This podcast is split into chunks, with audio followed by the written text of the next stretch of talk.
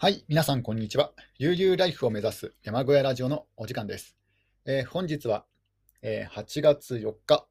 えー、水曜日に、え収録しております。え今日はですね、あの朝から、え体調が悪くてですね、あの食料訓練の方をお休みして、え病院の方に、え行ってきまして、であの頭痛の痛めど痛み止めの、え薬をもらって、え帰ってきました。今帰ってきてですね、えいるとこです、え今ちょうどお昼前なんですけども、おそらく今頃、えー、食料訓練校の方では、えー、授業が行われていると思います。皆さん、あの結構ね、あの頑張っているのかなと思いますね。まあ、自分はそんな時何をやってるかというと、えー、ウインナーコーヒーを今入れて、えー、飲んでいるところですね。えーまあ、このコーヒーがもしかしたらその頭痛の原因なのかもしれないですけども、まあ、ちょっとあの、え、病院病院から帰ってきて、え、ちょっと一息、え、入れてるところですね。えー、ちょっと頭痛が、朝から収まらずに、あの昨日はですね、あの帰宅してすぐにあの寝てしまって、あの昨日一昨日あの2日連続で、で、え、ー、と、昨日4時間半ぐらい寝てしまって、で夜夜にですね起きたんですけども、夜に起きても、なんかすごい中途半端な時間に起きてしまいまして、で夜に起きてあのラジオ収録したのしたんだっけな、えー、ラジオ収録をして、でちょっとちょっとね、絵を描いたりとかして過ごして、で、また、また寝たらですね、もうなんか朝の、えー、7時ぐらいになってましたね。ん ?6 時半ぐらいだったかな。で、いつもあの7時に起きて、8時に家を出るんですけども、えー、まあ、ちょっとですね、調子が悪くて、え、なかなか、えー動くことができず、で、まあ、そうこうしてるうちに、えもう食料訓練が始まってしまう時間になりますのでで、お休みの連絡、体調不良でお休みしますという、え連絡を入れて、で、病院に行って今に至るということですね。あ病院はですね、あの待合じ待合待合時間のあの診察を待つ時間が長くてあまり好きじゃなくて、え本当は病院とかあまり行きたくないんですけども、まあ、しょうがないということで、あの食料訓練の場合はですね、あの病院に行かないとあの欠席扱いされないんですよね。あその証拠がないということで、いうことで、なんか以前はその、ね、そんなに厳しくなかったらしいんですけども、まあ、いわゆるあのずる休みをする方が、えー、多いらしくてですね、だからあの、えー、食料訓練の方なのか、ハローワークの方なのか、それとも県の方なのか分かんないですけども、ね、厚生労働省の,、ねあのえー、方針なのか分かんないですけども、あの病院の診察書、あの明細書がないと休みとしてあの扱われないんですよね。なので、あのえ多少無理をしてでも、え病院に行かなくてはいけないんですね。え逆に言うと、病院に行くと、え休み休みを、えやむをやむを得ない事情の休みという認定をいただくことができるという仕組みになってますね。で、あの今日今日病院に、え行ってきました。えー、まあ、どのみちあの痛み止め、あの前回痛み止めの、え前回もらった痛み痛み止めの薬ももう終わっていたので、まあ、ちょうどね、タイミング的にも良、えー、かったんですけども、うん、で、病院の長い待合待ち合い待ち時間でですね、あのたまたま、えオリンピック中継がやっていたんですね。で、スケートボード、えー、女女子の、えー、スケートボードの、えー、予選がやってまして、で最初は全く興味なかったんですけども、まあ、あの、せっかくね、あの、待合時間であのスマホをいじるのもなんだし、ちょっと見てみるかと思ったんですよ。オリンピックブームだ、あの、オリンピックの期間ですので、え今しか楽しめないことですからね。で、最初は全く興味なかったんですけども、なんか見てるうちに、なんかすごいかっこいいんですよね、そのスケートボードが。えー、スケートボードの演技ですね。で、あの、特にですね、あの、女性のスケートボード選手、えー、結構若い人が多くてですね、あの、10代とか、で、中には10代前半ので日本人の12歳の女の子とか、えー、なんだっけ、名前が、えー、平木さんだったかな、ちょっと名前がちょちゃんと覚えてないんですけども、えー、すごいですよね、12歳でオリンピックに出て、で何がいいかっていうと、ですね、あのー、全然悲壮感がないんですよね、あのスケートボードの選手たちは。えー、なんか負けて、え悔しくて、ですねあのラケットをあの地面に叩きつけるとか、なんかそういった感じのがなのがなくて、ですねあの負けても笑ってるし、えー、うん、ほとんどの人がそうでしたね。で、で勝ったら勝ったで嬉しいからね、こうカメラカメラサービスとかもね、ちゃんとしてるし、であの意外とロングヘアの,、えーね、あの女の子が多いので、えー、こう風になびくんですよね。あの演技中かあの、スケートボードによる演技の時に、風でこう、ね、あのロングヘアがなびいたりとか、であとはですね、あのこう、なんだろう、えー、ユニフォームからですね、ちょっとなんだろう、この、えー、ちら、ちら、なんだろう、ちらなんだ、ちらってするね、あのユニフォームのかっこよさ、ね、そういうのがあってですね、これはいいなと思いましたね、スケートボード。えー、なんか、もし、もっとね、もっと前にあのスケ スケートボードに出会っていたらね、ちょっと自分でもやってみたいなと思ったかもしれないですね。まあ、スケートボード自体はもう昔からあったんですけども、まあ、あのごく一部の人がやったりとか、まあ、あとはですね、あのなんかちょっと、えー、なんかウェウェイ系というイメージがあってですね、なんかあのやんちゃ系なイメージがあったので、あんまこう興味なかったんですけども、いや、なんかそのイメージを払拭させてくれましたね、そのオリンピック中継で。いやー、なんかかっこいいもんだなと思いましたね、スケートボード。いや、ちょっとやってみたい、やってみたいけども、あの今、山間部に住んでるので、そんなね、坂は多いけども、そんなもの、そんなことをするような安全なところがないですので、ね、そんな道路でね、坂はいっぱいあるんですけども、道路でそんなことをやったら、あ、でも、できなくもないかな。車の、車の数も少ないから、まあ、全くね、できなくもないんですけども、まあちょっとね、うん、うん、ちょっと厳しいかなと。まあ子供とかだったらいいんですけどね。うん。まあまあ危険ですよね。危険ですけど。いや、なのでちょっとあのーなんだろう、価値観を、変えてくれましたね。やっぱこうね、オリンピックやっていいなと思いましたね。あの、今までね、どっちつかずだったんですけどね、まあ、オリンピック、選手のためだったらやってもいいし、ただ、新型コロナの、新型コロナのことを考えると、まあ、オリンピック、この時期に開催するのは、うん、ちょっとどうなのだろうとか思って、ちょっとどっちつかずのね、感じでいたんですけども、いや、このね、あのオリンピックの延期見ると、いや、やっぱりいいですよ、こういろいろなんかこう、なんだろう、裏で、えーね、選手がどうしたとか、えー、ランチキ騒ぎしたとか、なんかあの審判が、オリンピック関係者が、なんかそのは、ね、あのー新型コロナ対策無視して、なんか外出してしまった、勝手に外出したとか、まあ、そういったね、あのブラックな、えー悪い、えーイメージが、イメージのニュースが、えー立て続けに、えー起こってましたけども、こうやって実際になんかオリンピックの中継見ると、いや、やってよかったな、あのオリンピック選手のあの笑顔ですね、あのなんだろう、純粋なね、あの素直な笑顔を見るとですね、いや、これやってよかったなと思いましたね。うん、だってもしやってなかったらね、この笑顔とね、この笑顔と思い出を選手たちが味わうことができなかったで、その選手たちを見ている自分たちもそのね、感動を見ることができなかったので、いや、今ちょっとね、あのオリンピックやってよかったなと思いましたね。ちょっとミーハーで申し訳ないですけども、あなんかオリンピックいいもんだなと思いましたね。うん、全然、全然全く興味がなくて、でまあ、あの今の山小屋にはテレビがないですので、そのオリンピック中継全く見られなかったんですよね。あの昨日の日本対スペインとかも、ね、全く見れてないので、あのその後のニュースで、NHK の、えーラジオニュースで、なんかすごい盛り上がったらしいですね、接戦で。ただ、そういったなんか熱狂とか全然テレビがないから味わえなかったんですけども、まあ今日その病院に行った時の診察待ちで、えーテレビを見まして、いや、オリンピックいいもんだなと、えー多分ね、あの昨日の日本対スペインのサッカー戦や、まあ今日は今日で、えーいろいろ、えー種目がありますので、実際にこうやってみると、今まで反対派だった人も、いや、オリンピックやってよかったなっていうね、そういうふうに変わった人もいるんじゃないかなと思います。まあ、自分はちょっとね、あの変わりましたね。いやオリンピ、オリンピックいいもんだなと、そのいいとこだけ切り取ると、そのニュース、ニュースとかね、あの悪いところを切り取って炎上とかしてますけども、逆に、逆のパターンでいいとこだけ切り取ると、いや、オリンピックいいもんだなと思いましたね。うん。もうなんか断然なんか賛成派になんか変わりましたね、自分が。いや、いいもんだなと。あの、この感動はもう、この、この感動とこの思い出はですね、今しか味わえないからなんで、いいですね。もう、もうね、てか、まあ、まあ、何事も今しか味わえないですけどね、小屋暮らしするにも、ね、なんか仕事するにも、あの、よく女性で、女性が恋愛か結婚かで悩む方、えー多いと思うんですけども、どちらも、どちらを選んでも今しかできないですからね。あの、なんか、海外の映画であったんですよね。あの、ちょうど同じような目標に向かっているあの女性がいて、2人、ダブル主人公というのかな。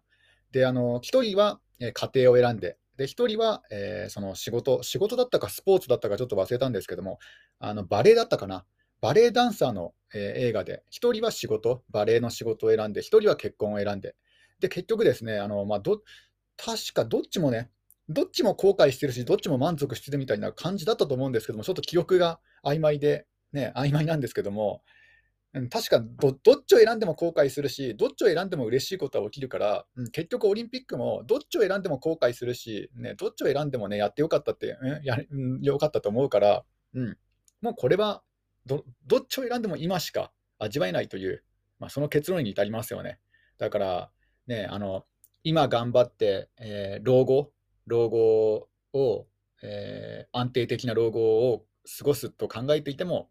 まあ、それはそれで、えー、今しかできないことを犠牲にしてるし、逆に言って、あの今をね、えー、アリとキリギリスじゃないけれども、まあ、若い頃、えー、十分に楽しんで、で、あのー、ね、ある程度年齢がいってからちょっと後悔したとしても、まあ、それはそれでどっちも今しか楽しめないから、結局どっちを選んでも、えー、後悔する、ね、後悔するし、いいところもあるから、これは本当にもう難しい問題ですよね、もう。うん。まあ、まあ、ね、まあ、過ぎたことは、え、もう元には戻らないので、とにかく、え、何事も、え、今しかできないことを、まあ、どっちを選んでも今しかできないけども、まあ、自分が後悔しないように、えやっていきたいなと思いました。えでですね、えで、病院から、え帰ってきまして、え今この、ね、山小屋に、山小屋で、えー、と収録していますね。で、鶏の様子を見たんですけども、ちょっと鶏の様子、昨日までは元気だったんですけども、今日ちょっとなんか調子がおかしいですね。なんか、えっ、ー、と、尻尾の付け付け根、尻尾というか、あの尾の尾の付け根がですね、ちょっとなんかボサボサしてるというか、なんか毛が抜けてるんですよね。おそらく人間で言うと、あの五円玉のような、五円玉ハゲのような、あ円形脱毛症のようなも感じになってるので、ちょっとそれが気がかりですね。だから、自分が知らないうちに、なネズミか何かにかじられてしまったのか、それか自分が知らないうちになんか野生動物に引っかかれたのか、なんか全然わからないですけども、でも、ね、触ってみた感じ、なんか痛がってはいなかったので、だから、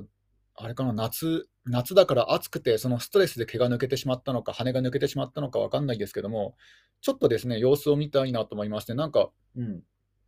ちょっと心配ですね。あのー、うん、まあ、暑さに弱いから、暑さかもしれないですけども、今日もなんか、えー、あまり日の当たらないところで、えー、じっとしていて、で自分が帰ってきたら、なんかあの急にね、動き出しましたけども、なんかどっかのあのサボってる、なんか、えー、飲食店のアルバイトの、ね、人が、えー、お客さんがいないとあのバック、バックヤードでなんかゴレ寝していて、お客さんが入ってきたら急に、ね、あのえー、営業モードになるみたいなそんな感じかもしれないですね。なんか、急に自分が帰ってきたら、なんかや、やべ見られたって感じで、なんか、サボってるの見られたとか言って、なんか、そんな感じで、なんか、立ち上がって、急にね、自分の方に寄ってきましたけども、でも、なんか、ね、自分が帰ってきたばっかの時は、えー、なんか、日陰で、あのずっと地面に、あのなんか、あの座ってました。座ってるっていうか、えー、ね、あのー、えー、なんだろう、まあ、しゃがんでましたので、なんかちょっと様子がおかしいなとは思いますね。なので、えー、今日は今日でも35度ぐらいあるんじゃないかなと思いますね。なので、鶏にも結構厳しいんじゃないかなと。ただ、水は一応ちゃんと、水と食料はちゃんと与えているので、あとは鶏自身がその日陰の方で休むようにすれば、というかもうこれしかないですね。まあ、まさかそのエアコンをつけるわけにもいかず、鶏小屋に。で、一応暑いとは言っても、標高650メートルもあるので、あのそこまで暑くはないんですよね。うん、あの自分の山林よりも暑い養鶏場は多分たくさんあると思います。なので、もうこれ以上は、えー、どうしようもないかなとで、一応風通しのいいように、あの鶏小屋も、えー、金網にしましたので、だから、えー、これ以上はちょっと難しいかなと。まあ水を、水を時々新鮮なものに入れ替えようかなと、え、それは思いますね。うん、そんな感じですかね。で、あとはですね、あとは昨日ですね、えー、ちょっと現状報告が長くなってしまったんですけども、えー、昨日 YouTube を、えー、たまたま、え見てましたら、えなんか軽、え軽貨物、軽貨物の動画が流れてきたんですね。あ流れてきたというか、そのおすすめ動画として、えなんか、なんか表示されまして、で、内容を見ると、えその50 58歳で、えー、経営貨物を始めて、でこれだけ今、え、収入がありますよという、もう定年間近で、えー、経営貨物に変えて、であの自分で、確か個人事業主ですかね、あの自分で、えーとまあ、いろいろこう企業さんなり、えー、なんか下請けするなり、でいろいろこう今はなんかね、ウーバーイーツの車版って感じですよね。うん、そんな感じでいろいろ仕事を得ていて、今このぐらいの収入がありますよっていう動画だったんですけども、なんか自分が思ったよりも、あのなんか稼いでましたね。で、結構経過層って、あの、自分の好きなようなスタイルで、あの、好きな時間とか、好きな日にちとかで、え、働けるので、あ、これはなんかあの、良さそうな仕事なんじゃないかなと改めてですね、あの、感じましたね。あの、経過層、まあ、要はあの、軽自動車でのあ、経過層じゃないや、軽あれ？経過層だったかな？まあまあ、あれですね、軽貨層かな。あの、軽自動車で、えー配達することですね。うん、軽バンとか、えー軽トラのホロ付きとかで、えー荷物を入れて、で、それで運んでいったりとかする仕事なんですけども、えーで、うーん、なんかその方は20万とか、20は超えていたと思うんですけど、まあまあ、その仕事の内容にもよりますけども、で、他のその経過層の、えー動画を見るとですね、もっと稼いでる方も稼いでるんですよね。50万とか、あるいはそれ以上、えー稼いでる人も、えーいるという動画で、ただ、経過層が厳しいっていう人と、あのいや、稼げるよ、その、そんなに厳しくないよっていう人が、あの結構両極端な動画が多くてですね、あネットの情報とか見ると、一体どっちなんだと気にな気になりまして、で、いろいろ調べてみたんですね。で、あの調べたところですね、あの要は、あの経過層の、あのお金、稼ぎというのはですね、あの配達の量と、まあ、回った家の数とか、あの配達の個数の単価とかで決まるらしいんですね。まあ、要はですね、あのたくさん配達すれば、えたくさんお金が入るとえいうことなんです。結構すごくシンプルな。まあ、もちろんそういったシステムじゃない会社もいますありますけども、ただあの個人で、個人事業主として、え出前館とか、ウーバーイーツとか、えそういったですね、アマゾンとか、えそういうところと、そういうところの委託の、ね、仕事を取るということになると、えー、大体個数かける単価って感じらしいですね。で、そう考えるとですね、圧倒的にあの都会の方が有利なんですよね、調べてみたところ。都会と地方で同じ時間働いて、あの給料が倍違うっていう感じなんですよ。えー大体ですね、フルタイムでその個人事業主が配達をしていったのが9000、地方だと9000円のところを、あの都会だと2万2000円とかだったんですね、あの自分が調べたところ。うん、それを見てですね、あ、そうか、ちょっとょっと納得しましたね。あのあの、軽貨層で稼げる、軽貨層がいいよっていう人は、おそらく都会であの配達をしていて、軽貨層が厳しい、あの大変だっていう人は、おそらくあの地方であの配達しているんじゃないかなと思います。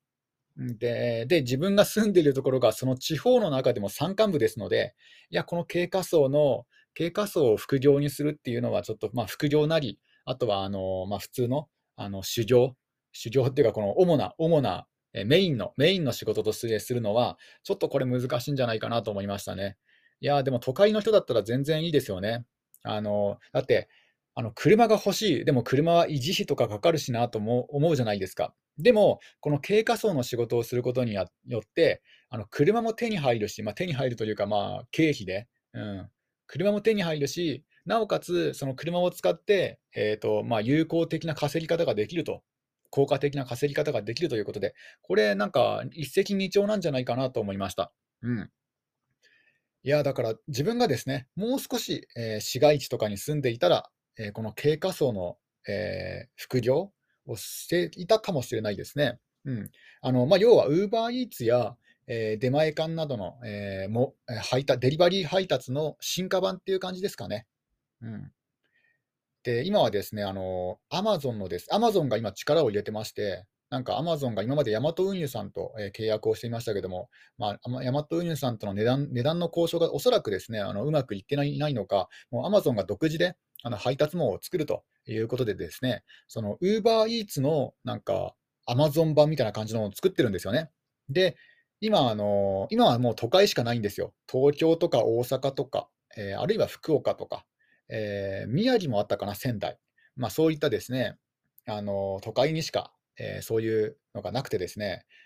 えーおそらく自分の住んでいる山間部には、多分結局なんだかんだ言って導入されないんじゃないかなと思うんですけども、もしこれがですね、あの例えば千葉県とか、えー小屋暮らしの方が多い千葉県とか、まあ、あとは埼玉でもありましたね。うん、そういったところに住んでいる方であったら、まあ、多少移動してでも、まあ、まあ、車で車持ってれば簡単に移動できますので、この軽貨層の仕事ってかなり割がいいんじゃないかなと思います。そのたくさん稼ごうとするんじゃなくて、あの本当にあの小屋暮らしであったら10万円もあれば十分暮らしていけますので、で、10万円だったらもう簡単に、あの経過層であったら、そのネット情報ですけどね、ネット情報を見る限り10万円であったら簡単に稼げる金額ですので、ね、で、あの車だったらその自転車とかバイクに比べてあのエアコンが使えるから夏でもなんかできるんじゃないかなと、えー思いますね。うん、だからちょっとこういう稼ぎ方もあるんだと知ってで、なんで自分の動画のおすすめおすすめに現れたかわかんあ、なんで自分の YouTube のおすすめに現れたかわかんないですけども、まあ、おそらくね、なんかアルゴリズムで、この人お金に困ってそうだからこういう仕事どうだろうとか思って、なんかなんか表示されたと思うんですけども、確かに、確かに興味を持って、あのクリックしましたからね。だから、やっぱ YouTube のアルゴリズムってすごいなと思いましたね。ちょっと一口、あの、えーウインナーコーヒーを飲みます。あ、今あれですかね、音入っちゃってますかね、このね、あの、集落にある、えー学校の、えーチャイムですね。ちょうど今12時、お昼の12時になったということですね。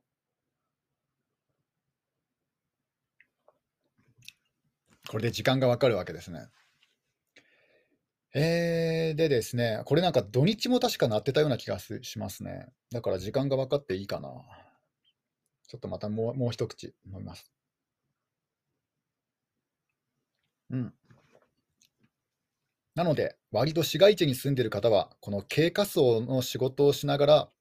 えーその、まあ、軽バン、あの小屋暮らしをされている方で、軽バンとか軽トラックを持っている方は結構ね、あのいますので、その軽バンとか軽トラを有効活用するためには、この、えー軽仮想の仕事をしながら、えー小屋暮らしをするという、めちゃくちゃこれ、なんか理にかなってる気がするんですよね。だって、月々10万円であったら、まあ、あの地方であれば10、10、10日間かかるかな、10日間かかるかもしれないですけども、えーと、これが、えー市街地とか、えー都会であったら、まあ、おそらく1週間ぐらいで稼いじゃうような金額ですよね、10万円。えーなので、1週間集中して、あの経過層の仕事をして、まあ、分散してもいいですけども、で残りの残りの時間を、えー自分の好きなことに使うと。でもじまあ、実際はなんか Amazon はそういう、ね、そういう広告出してるんですよね。あのーまあ、好きな時間に好きなだけ働けると。でね、そのその余った時間を、余剰の時間を、えー趣味とか、え夢を追う時間に使えますよみたいな感じで、あのそういった、えホームページで広告を、の広告というか、そういうなんか、うん、広告がありましたので、あ、これはいいなと思いましたね。だから、うん、小屋暮らしかける経過層、これは今後、あの増えてくるんじゃないかなと思います。まあ、もちろん場所が限られてしまいますけども、え自分のような山間部、地方の山間部だとなかなか厳しい、いや、厳しすぎるかなと思うんですけども、うんえそもそも飲食店が離れてますからね、まあ、飲食店に限らず、家が民家が離れてますので、1軒く入ったとしたら、あの次の1軒は1キロ先とかもうザラですからね、1キロでも近い近い方かなと。だからそれじゃあちょっとね、割に合わないんじゃないかなと思いますね。うん。で、この辺、あとは、あとはですね、あの、この辺を配達してくれてる方が大体あの決まってるんですよね。で、その人の仕事を奪っちゃうんじゃないかなと思って、そういうところがちょっとね、あの、気が引けちゃいますね。なんか、うん。なんか自分の配達の区域は、えーなんか、えっと、ヤマト運輸の女性の方と、あとは、えっと、あの、佐川急便の男性の方、佐川急便はなんか、なんか人が、えー変わったりしますけども、で、あとは、え、個人事業主かどうかは分からないですけども、まあ、そんな感じですかね。うん。だからそこにね、自分が加わるのも、ちょっとね、あの、もともと、あの、ね、パイの数が限られてますので、人口が少ない、ええ集落ですので、なので、そこに入っていくのもなというのが一つあって、で、あとはですね、新たに軽バンを購入しなくちゃいけないっていうのがありますね。うん。今乗ってる車で配達できればいいんですけども、まあ、まあ、どうなんですかね、あの配達できるのか、できるんだったら全然ね、断然いいんですけども、新たにね、軽バンを購入してまでやろうかなとなると、ちょっと抵抗感が、えー大きいかなと思いました。なので、今住んでいる家、あるいはね、これから住もうと思っている山小屋がですね、や、これから住もうとしている、えー小屋暮らしの場所がですね、地域が、え市街地とか都会の方はですね、この、あの、軽仮装をしながら、えー自分のペースで悠々自適に暮らすっていうね、シンプルライフを送るっていうのは、これはかなり有効な手段なんじゃないかなと思いました。まあ自分は経験者じゃなくて、あくまでこのね、あの、企画の段階なんですけども、やったことがないからなんともね、あの、無責任なことは言えないので、これ以上のことは言えないですけども、うん、まあ、ね、積極的にお勧めできないのが残念ですけども、なんか、自分が考えた感じでは、あ、これいけるんじゃないかなと、えー思いました。なので、えーとりあえずアイデアを、えーここに共有したいと思います。えーそれでは皆さん、今日も一日楽しんでいってください。終わり。